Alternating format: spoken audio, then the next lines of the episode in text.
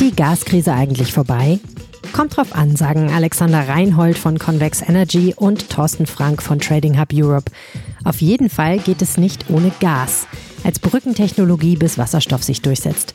Und es geht auch nicht ohne internationale Abhängigkeiten. Wie wir trotzdem gut durch diesen und die folgenden Winter kommen, wie sich der Strompreis entwickelt und warum Stromhändler jeden Tag den Wetterbericht anschauen. Gleich hier. Zukunftsorte. Der Transformationspodcast von Euref und Rheinischer Post. Mit Helene Pawlitzki. Wie lange darf man duschen? Es ist nicht so lange her, da haben wir ziemlich viel über diese Frage gesprochen. Bundeswirtschaftsminister Habeck sagte damals, er habe noch nie in seinem Leben fünf Minuten lang geduscht. Ich fand das damals einen ziemlich schrecklichen Satz. Und die Tatsache, dass jeder von uns sein persönliches Wohlfühl- und Hygieneverhalten überdenken sollte, damit uns im Winter nicht das Gas ausgeht, ist wahrscheinlich dem einen oder anderen ziemlich in die Glieder gefahren. Ohne Energie geht halt nichts. Und aktuell geht noch nicht allzu viel ohne Gas, auch wenn es ein fossiler Energieträger ist. Welche Rolle spielt Gas? Wie haben wir die Energiekrise überstanden und wie schnell schaffen wir den Ausbau von Solar- und Windkraft? Das ist jetzt mein Thema mit zwei Gästen. Alexander Reinhold ist CEO von Convex Energy, Thorsten Frank ist Geschäftsführer von Trading Hub Europe. Beide werden sehr bald Mieter auf dem EUREF Campus in Düsseldorf und damit auch Nachbarn sein. Herzlich willkommen im Podcast. Dankeschön. Hallo. Fangen wir doch mal mit Trading Hub Europe an. Ein Unternehmen, von dem, glaube ich, bis vor einigen Jahren die Leute gar nicht so viel gewusst haben, was es eigentlich macht. Aber inzwischen, spätestens seit Beginn des Kriegs in der Ukraine, ist Trading Hub Europe in aller Munde gewesen. Herr Frank, was machen Sie denn eigentlich genau, wenn Sie es mal in 30 Sekunden für normale Menschen erklären sollten. Ja, das versuche ich gerne. Ob das heute über äh, so viele mehr Leute dann wissen, was wir eigentlich genau machen, das ist, glaube ich, eine berechtigte Frage. Aber Sie haben natürlich völlig recht. Äh, wir sind bekannter als vorher. Wir haben bestimmte Aufgaben ähm, im Gasmarkt. Ähm, dort wurde ein Marktgebiet gebildet, so nennt sich das. Das jetzt im Detail zu erklären, das wäre, glaube ich, relativ kompliziert. Wir sorgen jedenfalls für eine gewisse Stabilität, so kann man glaube ich sagen, indem wir Daten und Informationen im Markt auf Basis von vorgegebenen Regularien äh, weitergeben und äh, auch für einen Ausgleich der Netze sorgen. Das sind unsere Grundaufgaben, so möchte ich sie mal bezeichnen. Äh, wir haben aber insbesondere seit 2022 neue Aufgaben hinzubekommen im Zusammenhang mit dem Stichwort Versorgungssicherheit. Und das ist sicherlich genau das, was äh, Sie auch meinen, auf was Sie angespielt haben, dass wir dort eine größere Berühmtheit äh, erlangt hatten und auch nicht nur in den Fachmedien, sondern auch in allgemeinen Medien ähm, auftraten. Ich versuche mal, es zu sagen, wie ich es mir zusammengereimt habe und Sie können sagen, ob das Quatsch ist. Aber in meinem leidenhaften Verständnis funktioniert so, Deutschland braucht an vielen Stellen natürlich noch sehr viel Erdgas. Die Industrie, die Privathaushalte, wir wollen alle, dass warmes Wasser durch die Heizung fließt und aus der Dusche kommt. Und ähm, zum gewissen Teil wird das auch verwendet, um Strom zu produzieren. Und dafür braucht es natürlich als erstens ein Leitungsnetz und zweitens Gas, was da überhaupt durchfließt. Und Trading Hub Europe sorgt im Prinzip dafür, dass der Laden läuft. Also, dass das alles so funktioniert, dass überhaupt Gas da ist und dass da Leitungen sind, durch die es laufen kann, dass das alles so betrieben wird, wie es funktioniert, oder?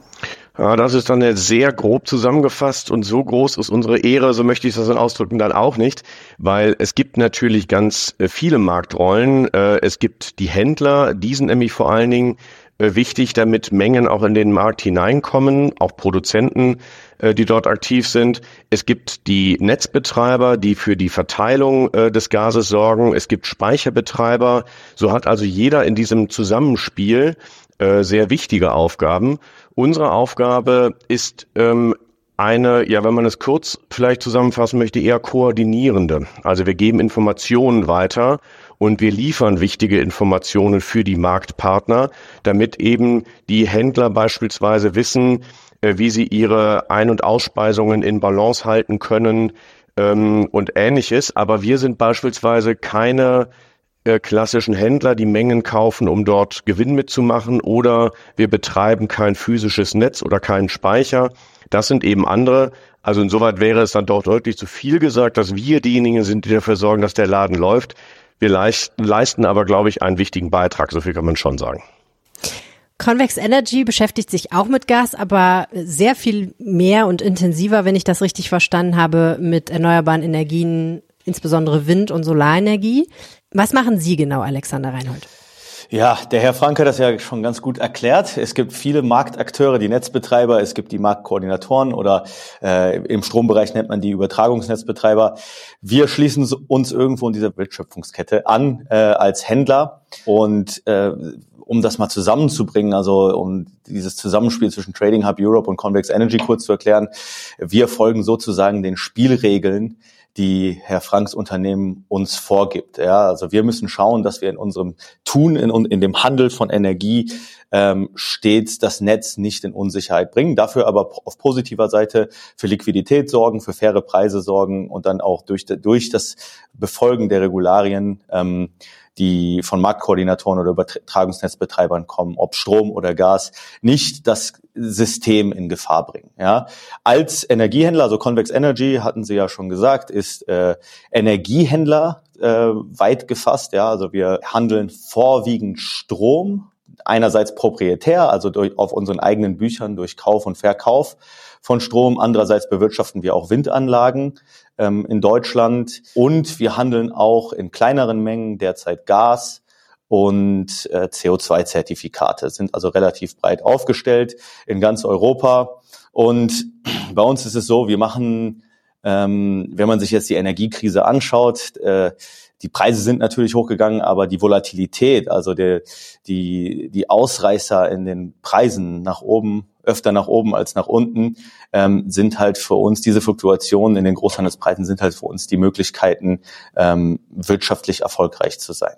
Ja, und heutzutage muss man sagen, ähm, das gilt für den Strom, aber das gilt auch für den Gas, dass das Wetter, äh, in unserem Fall Wind, und Sonne, aber auch im Gasbereich Temperaturen eine große Auswirkung haben darauf, wie sich die Märkte verhalten, wie sich die Strompreise, die Großhandelspreise, also jetzt nicht die Strompreise bei uns zu Hause, sondern die Großhandelspreise, die einen kleinen Teil der, der Energiepreise zu Hause ausmachen, wie die sich verhalten. Und da agieren wir ähm, einerseits für uns selbst, für unseren eigenen wirtschaftlichen Erfolg, andererseits für große Windparks in Deutschland. Und da ist vielleicht auch mal eine gute Schnittstelle, wenn ich das nochmal eben ergänzen darf, weil wenn dann Händler wie Convex Energie äh, tätig werden, dann müssen wir nämlich darauf achten, durch die Daten, die wir bekommen, dass das Ganze auch im Balance ist, dass also dort nicht mehr Mengen verkauft werden, die aber gar nicht von diesem äh, in der Verfügung äh, dieses äh, Händlers stehen, dass das also alles im Balance bleibt, weil das ist ja wichtig dafür, dass das Gesamtsystem funktioniert. Das ist also eine wichtige Schnittstelle, die wir zum Beispiel haben. Wie würde das denn aussehen, wenn das Gesamtsystem mal nicht mehr funktioniert? Also was ist das, was Sie eigentlich verhindern wollen?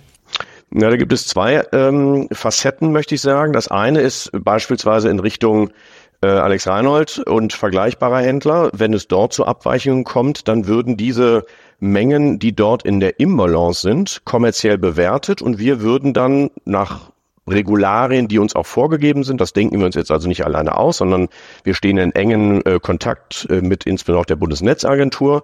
Dort gibt es also, wenn ich mal so sagen darf, ein Regelwerk und diesem Regelwerk folgend würden dann diese Mengen, die dort in der Imbalance sind, gegenüber diesen einzelnen Händlern und anderen Marktbeteiligten abgerechnet. Und es gibt eine physische Seite, weil wenn jetzt beispielsweise der äh, Alexander Rano auf die Idee käme, Mengen zu verkaufen, die er gar nicht hat, dann würden die ja tatsächlich auch im Normalfall irgendwo physisch ausgespeichert und dann fehlen aber im Netz, im System diese Mengen und wir kaufen dann diese Mengen wiederum hinzu im Markt, über die Börse beispielsweise, um tatsächlich auch für eine physische Stabilität äh, dieses Systems zu sorgen. Das machen wir dann natürlich in sehr enger Abstimmung mit den eigentlichen Netzbetreibern, weil die haben ja die Kerninformationen erstmal über ihre Netze und damit wir dann allerdings im Gesamtsystem nicht in eine Schieflage geraten, würden wir dann also durch Zukauf oder Verkauf von Volumina dafür sorgen, dass dieses Gesamtsystem in der Balance bleibt und die Kosten, die uns dabei entstehen, die können wir dann wiederum auch über gewisse Mechanismen mit den Marktbeteiligten verrechnen, sodass sich das System dann auch kommerziell am Ende wieder glattstellt.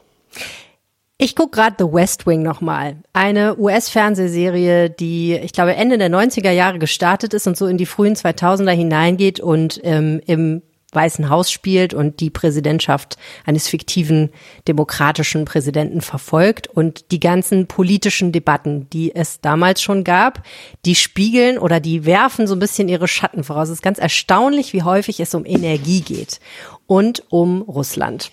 Und ähm, Das ist insbesondere, wenn man sich das heute in der geopolitischen Lage nochmal anschaut, ganz bemerkenswert, weil ganz viele Dinge, von denen wir heute reden, waren eigentlich schon vor 20, 25 Jahren klar und bekannt. Das heißt, dass Energie eines der Themen der Zukunft sein wird, war den Leuten damals schon klar. Und dass der Kampf um Energie und die Frage, wie versorgen wir uns eigentlich mit auch sauberer Energie, ähm, ein Riesenthema sein würde, auch das war damals schon klar. Und heute sind wir in der Situation, dass wir darüber diskutieren müssen.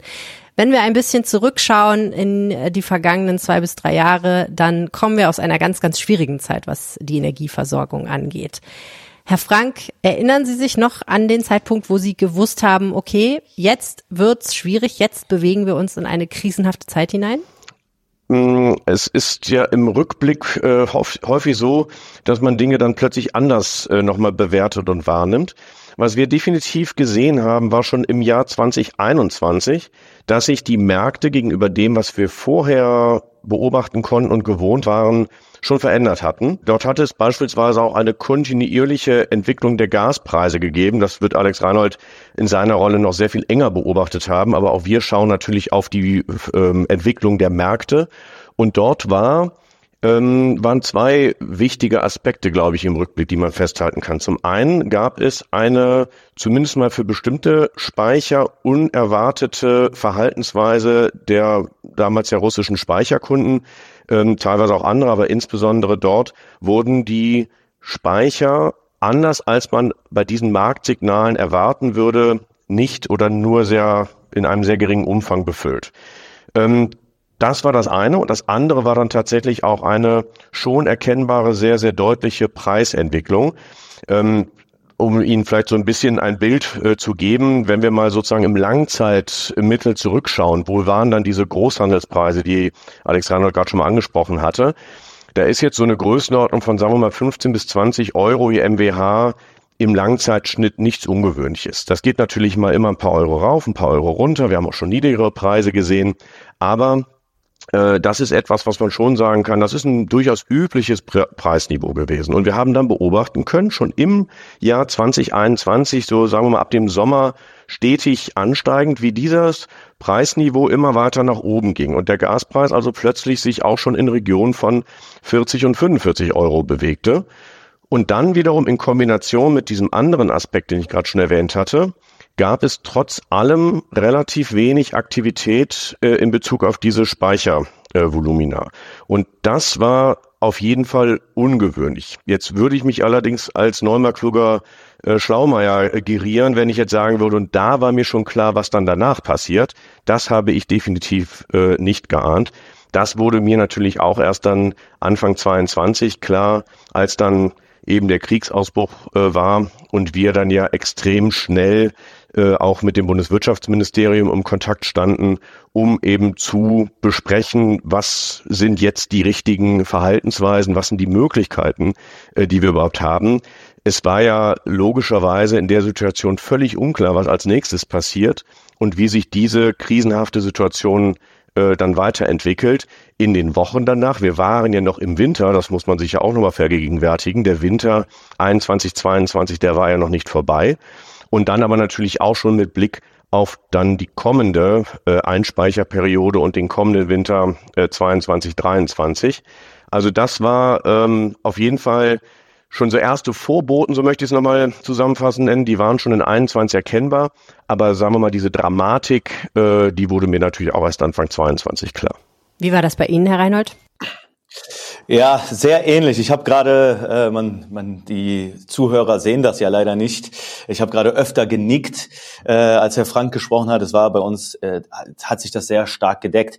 Es ist das Schöne, wenn man in einem Handelsunternehmen arbeitet, äh, hat man oft Informationen, bevor sie in der Presse sind. Beziehungsweise man sieht einiges äh, in den Märkten, was sich dann später abzeichnet, äh, in dem, was man dann auch liest.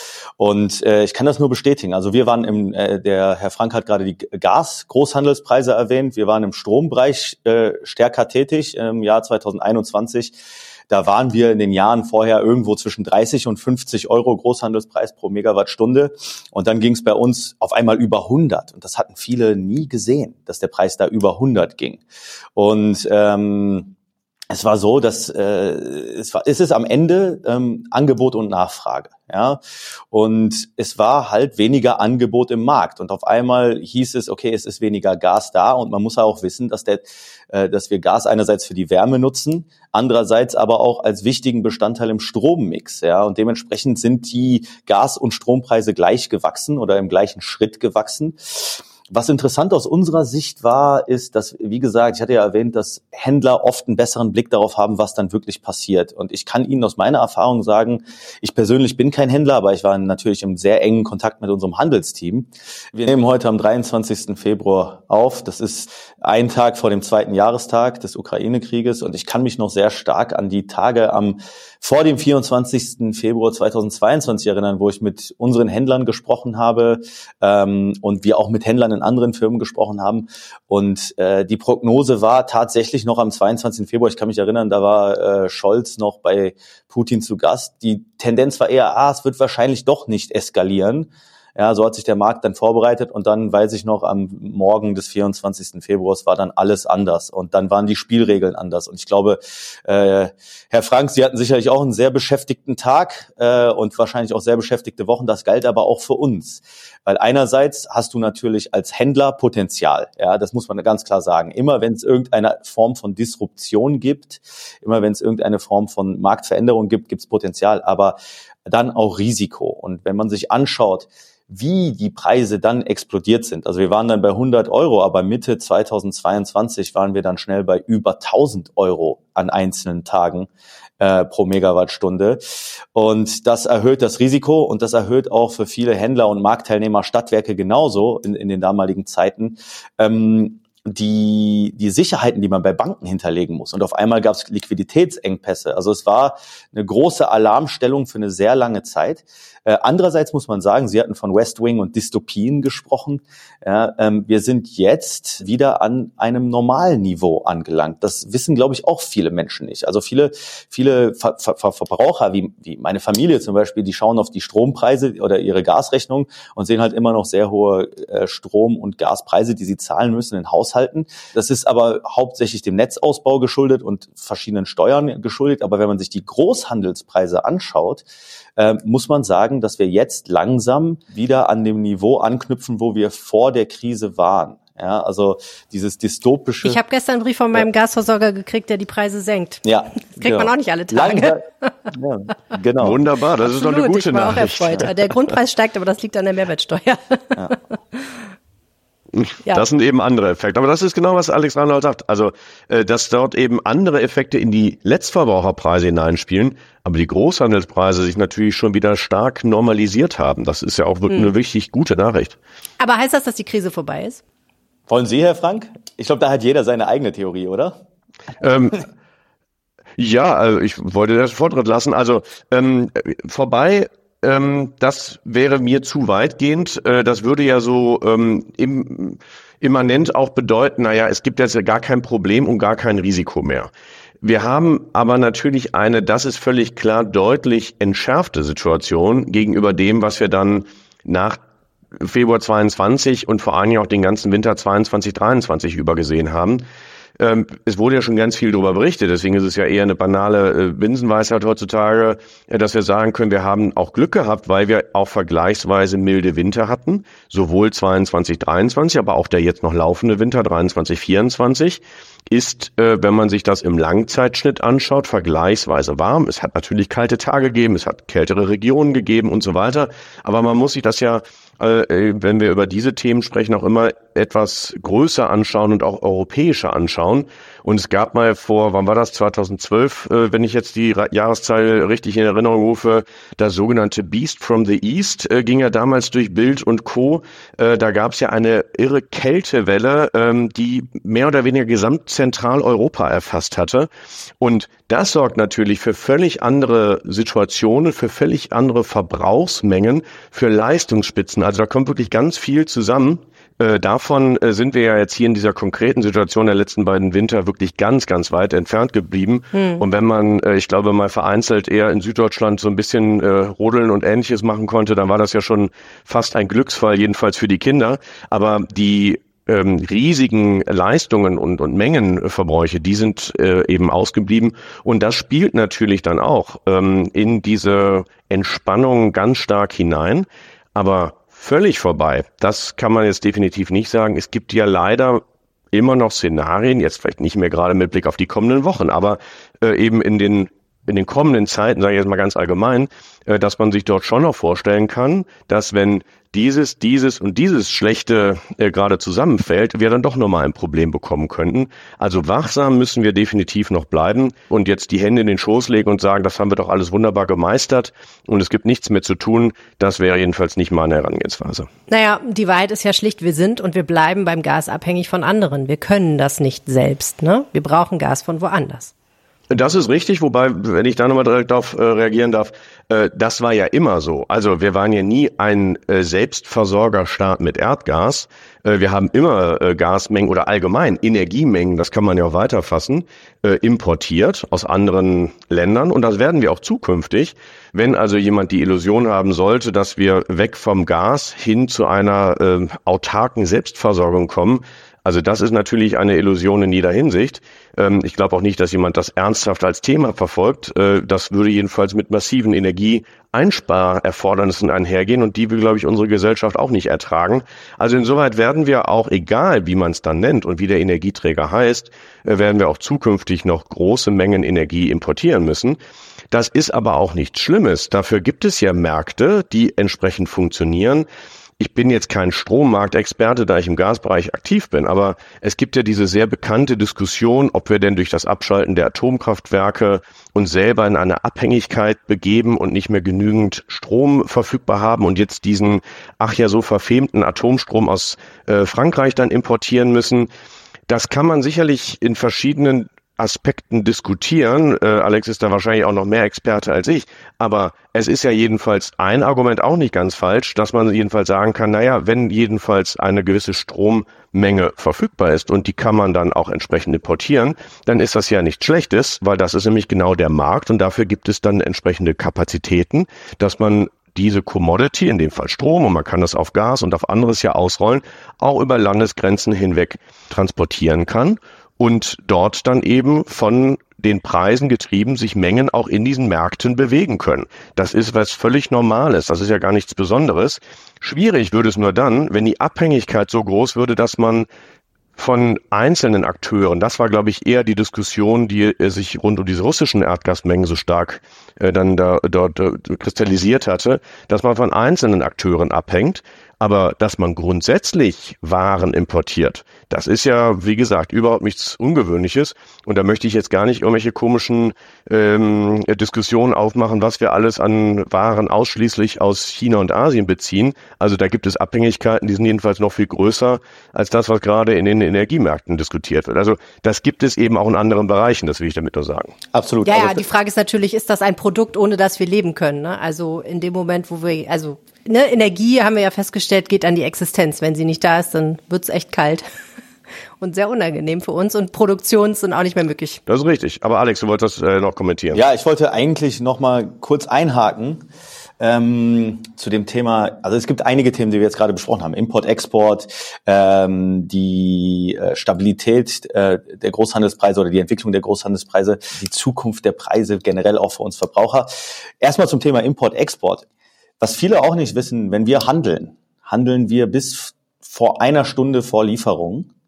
Ähm, also wenn wir jetzt für ein Produkt, sagen wir, von 15 bis 16 Uhr handeln, können wir bis 14 Uhr jeden Tag in europäischen Orderbüchern handeln. Sprich, wir handeln mit im Prinzip dem ganzen paneuropäischen Kontinent. Das heißt, dieses Import-Export-System ist inhärent in dem, in dem Strommarktdesign in Europa verankert.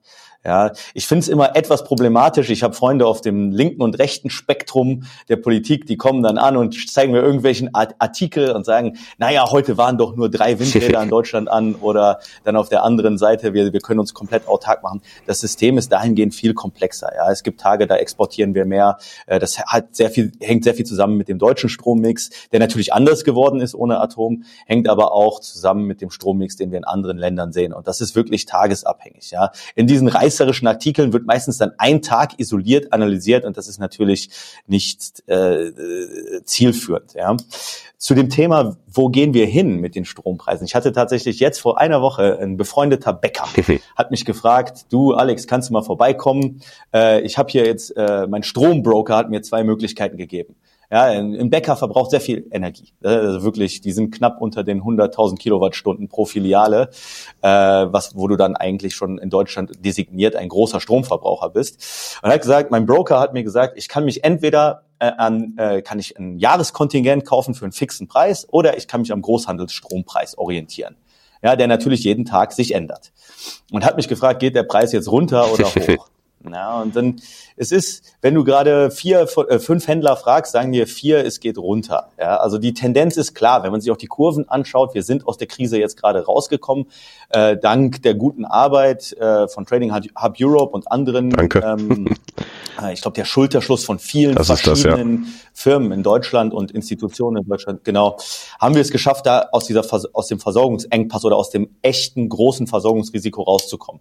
Ich habe ihm gesagt, du, wenn du äh, ein bisschen Risiko gehen willst, wahrscheinlich geht's runter. Du wirst wahrscheinlich ein paar tausend Euro sparen, aber du musst natürlich auch immer wieder draufschauen. Und als Bäcker hat man nicht immer Zeit draufzuschauen. Er hat sich dann am Ende übrigens für das Kontingent entschieden, weil er keine Lust hat, jeden Tag auf den Strompreis zu schauen und sich Gedanken zu machen. Ja, aber man muss halt auch sagen, ja, wir sind jetzt aus der, der Versorgungskrise mit Blick aus Gas, denke ich, äh, äh, ich will nicht sagen raus, aber an einem komfortablen Punkt. Aber wir schauen uns ja auch die Märkte an, ja, auch die, die Future-Märkte, also die, die Terminmärkte im Strom.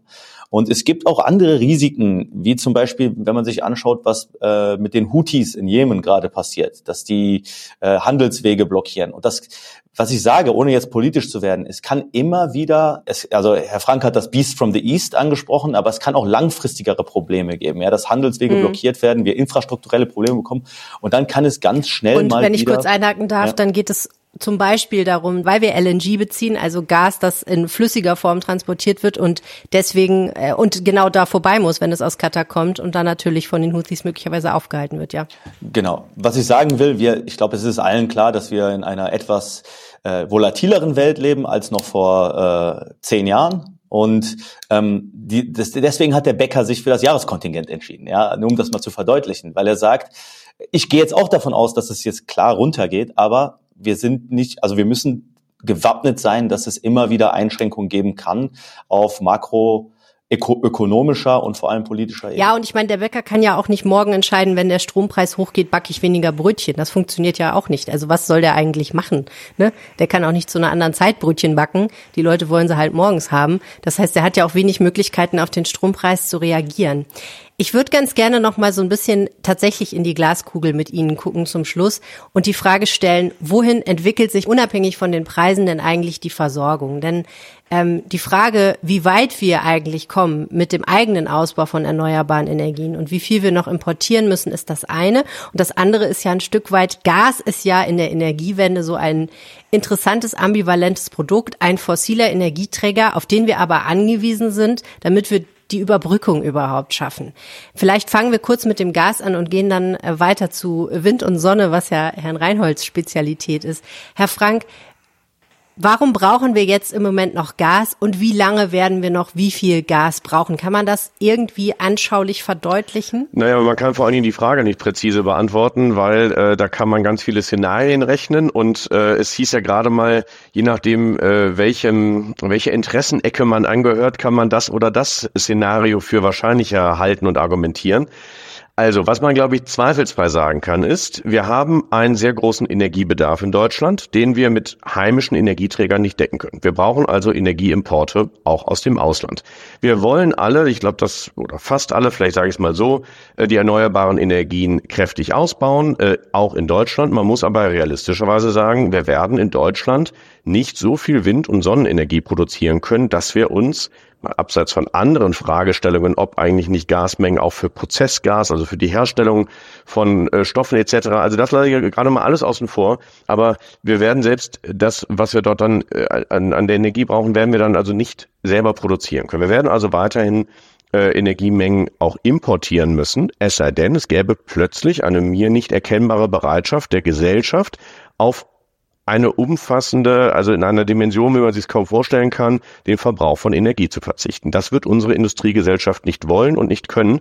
Ähm, deswegen ist das ja auch gar kein realistisches Ziel, das man verfolgen sollte. Also muss es doch darum gehen, dass wir versuchen, den Energiemix in der Zukunft so aufzubauen, dass dieser Gesamtenergiebedarf, den wir dann ja auch zukünftig haben werden, dass der mit eigenen und mit fremden Quellen möglichst klimaschonend ähm, erreicht wird. Und der, die Idee, die jetzt sehr, sehr stark verfolgt wird, ist ja insbesondere auch die äh, Produktion von Wasserstoff, dass also große Wasserstoffvolumina nach äh, Deutschland und Europa allgemein importiert werden. Das wird schon vorbereitet. Es gibt schon sehr viele Aktivitäten auch in diese Richtung. Das Problem ist allerdings, dass das ja nicht per Fingerschnipp funktioniert und plötzlich diese ganze Infrastruktur, die ähm, entsprechenden Anlagen bei den Verbrauchern, die Speicheranlagen und alles, was man braucht, das muss ja alles, wie das ja so schön neu, äh, neudeutsch heißt, Wasserstoff-ready sein oder H2-ready sein, äh, damit es dann auch genauso funktioniert, sondern das muss aufgebaut werden. Und dieser Aufbau, der dauert und der dauert eben viele Jahre. Das werden wir auch nicht in zwei Jahren geschafft haben, sondern das werden wir in 20 oder vielleicht auch gar erst in 30 Jahren äh, alles aufbauen können. Und genau an der Stelle werden wir dann eben zu einem gewissen Anteil, der sicherlich perspektivisch eher absinkt, aber zu einem gewissen Anteil auch Erdgas benötigen. Es gibt sicherlich auch noch gute Möglichkeiten, das Stichwort Biogas hier äh, stärker in den Fokus zu nehmen, aber wir werden es nicht schlagartig in eine völlig gasfreie Welt äh, im Sinne von alles nur noch Wasserstoff und erneuerbarer Strom. Äh, das wird eben nicht so schnell funktionieren. Ich meine, wir wissen ja, äh, die Klimaziele sehen vor, der Bundesregierung, dass wir bis 2045 klimaneutral sind, also CO2-neutral. Das sind 20 Jahre. Das kann man jetzt viel oder wenig empfinden. Aus meiner Perspektive mit diesen ganzen Themen, die ich ja gerade nur kurz angerissen habe, ist das extrem wenig. Das ist keine lange Zeit, um das aufzubauen. Es ist kurz und wenn man vielleicht etwas pessimistisch draufschaut, muss man vielleicht sogar sagen zu kurz. Das heißt, wir müssen versuchen, möglichst schnell diese äh, Themen nach vorne zu treiben, so dass wir dort dann aus diesem Erdgasmarkt hin in diesen Wasserstoffmarkt ähm, kommen. Aber da müssen diese erforderlichen Investitionsentscheidungen äh, sehr schnell getroffen werden und auch entsprechende Förderungen, die dort ja angekündigt sind äh, seitens des Bundes oder der Länder oder anderer Institutionen, die müssen dann eben auch ähm, umgesetzt werden, mhm. weil sonst wird das Ganze nicht gelingen. Und so lange, Sie fragten ja gerade nach der Perspektive, auch unter dem Stichwort Erdgas. Und so lange werden wir auch noch einen Erdgasmarkt haben, in kleinerer Dimension, aber er wird jedenfalls noch zu einem gewissen Umfang da sein. Mhm. Mangels Alternativen, muss man ja so platt sagen. Ja, Herr Reinhold, Ihr Geschäft ist ja zu beobachten, wie sich das alles entwickelt. Ähm, was glauben Sie, wie sieht's aus mit Wind- und Solarenergie? Ja, also erstmal vielleicht ganz kurz anknüpfend äh, zu Thorstens Punkten. Also ich habe, ich bin kein, bei weitem kein Experte im Thema Wasserstoff. Ja, also das, das will ich mir nicht rausnehmen. Aber wir schauen uns ja auch an, wie der Energiemix äh, aussehen wird. Wie, unser Geschäftsmodell basiert darauf, ähm, sogenannte non-dispatchable Energieträger zu äh, handeln. Ja, das heißt Wind und Solar äh, Energieträger, die dann Energie erzeugen, wenn Wetter da ist und die nicht einfach abschaltbar sind die ganze Zeit, ja, an und aus, wie zum Beispiel Gas, Kohle oder Atom. Und ähm, ich glaube, wir haben diese Ziele, in den nächsten 20 Jahren klimaneutral zu werden. Und ich glaube, äh, wenn man die meisten Leute in der Energieindustrie fragt, auf welches Pferd sie setzen, ist es Wasserstoff. Äh, ich habe aber jetzt neulich auf einer Konferenz noch einen relativ guten Vergleich gehört. Und ich glaube, da, das, ich bin mal gespannt, was Herr Frank dazu sagt. Äh, aber der Vergleich, den ich gehört habe, war, ähm, wir hatten damals die Fernseher. Wir sind mittlerweile bei 4K, 8K. Ja? Und davor gab es aber, wenn man sich erinnert, HD und Full HD. Und es war eine lange Reise. Und äh, Herr Frank hat gerade H2 Ready erwähnt. Und ich hatte letztens auf einer ähm, Konferenz gehört von jemandem, ja, Wasserstoff ist die Zukunft, aber könnt ihr euch an die HD Ready äh, Fernseher erinnern? Wir waren mal irgendwann HD Ready. Das war vor 20 Jahren. Wir sind mhm. jetzt ungefähr auch auf dem Niveau, bis wir auf 8K Wasserstoff kommen oder 4K Wasserstoff. Wir sind gerade an dem Punkt, dass wir H2 ready sind. Ja, und das noch mhm. nicht mal. Deswegen, da, da werden noch Jahresland ziehen, oder Herr Frank, wie sehen Sie das? Definitiv, definitiv. Das äh, deckt sich ja genau mit dem Punkt, den ich schon sagte. Ähm, wir müssen daran arbeiten und zwar ähm, mit allen Kräften und schnell, aber es wird noch Jahre dauern, bis diese Entwicklung dann auch so greift, dass wir die Früchte, wenn ich das mal etwas pathetisch ausdrücken darf, dann auch ernten können und tatsächlich in einen nennenswerten Wasserstoffverbrauch hineinkommen. Es gibt viele große Industriekunden insbesondere, die möchten das ja auch. Es gibt ja, das ist ja auch äh, in der Öffentlichkeit bekannt, äh, große Kunden, die dort anfangen, ihre Produktionsstätten umzubauen, sodass dann dort auch Wasserstoff verbraucht werden Ja, wir kann. haben hier im Podcast mit äh, Vilo gesprochen, die in Dortmund tatsächlich eine Wasserstoffanlage bauen, weil sie sagen, das ist unsere Zukunft Genau, und wir aber wollen das die auch sind dann selber ja auch entsprechende können. Volumina, die benötigt werden. Das heißt, es muss ja dann auch einen Markt, es muss dann Händler geben, äh, die diese Wasserstoffvolumina auch kaufen, verkaufen, äh, nach den besten Lösungen suchen. Es müssen diese Wasserstoffmengen gespeichert werden. Es müssen große Importmengen ähm, gefunden werden oder Produktionsstätten noch ausgebaut werden. Da ist einfach noch wirklich sehr, sehr viel zu tun. Und die Komplexität, wenn ich das nochmal so ein bisschen bildlich sagen darf, ist ja immer, wenn ich so eine Kette von äh, ja, Wertschöpfungsstufen sagt man ja typischerweise, aber so Elementen möchte ich mal etwas neutraler nennen, die zusammengreifen müssen. Es nützt ja nichts, dass ich, keine Ahnung, demnächst dieses ähm, Wasserstoffkernnetz, das ja jetzt geplant ist, fertig habe, wenn ich keinen einzigen Abnehmer da hinten hätte oder wenn ich zwar Abnehmer habe, aber leider keinen Importeur gefunden habe, äh, der diesen Wasserstoff auch in den benötigten Mengen nach Deutschland bringt. Also es muss in der Kette funktionieren. Und ich glaube, das ist die größte Herausforderung, äh, die es hier zu meistern gilt, wenn wir denn ernsthaft dieses Ziel 2045 weiter verfolgen wollen. Ja, absolut. Vielleicht dazu, da, dazu noch ganz kurz, äh, bevor ich jetzt noch, noch mal darauf eingehe, wie wir die Entwicklung der Erneuerbaren sehen äh, als Händler. Herr, also eine kleine Anekdote. Äh, Thorsten Frank und ich sind demnächst direkte Nachbarn ab Januar 2025, glaube ich, am Euref Campus in Düsseldorf. Und äh, das sind natürlich Das die. Pilotprojekte, die wir uns jetzt genau anschauen. Weil der Euref Campus in Düsseldorf hat zum Beispiel auch einen kleinen Elektrolyseur auf dem Campus stehen.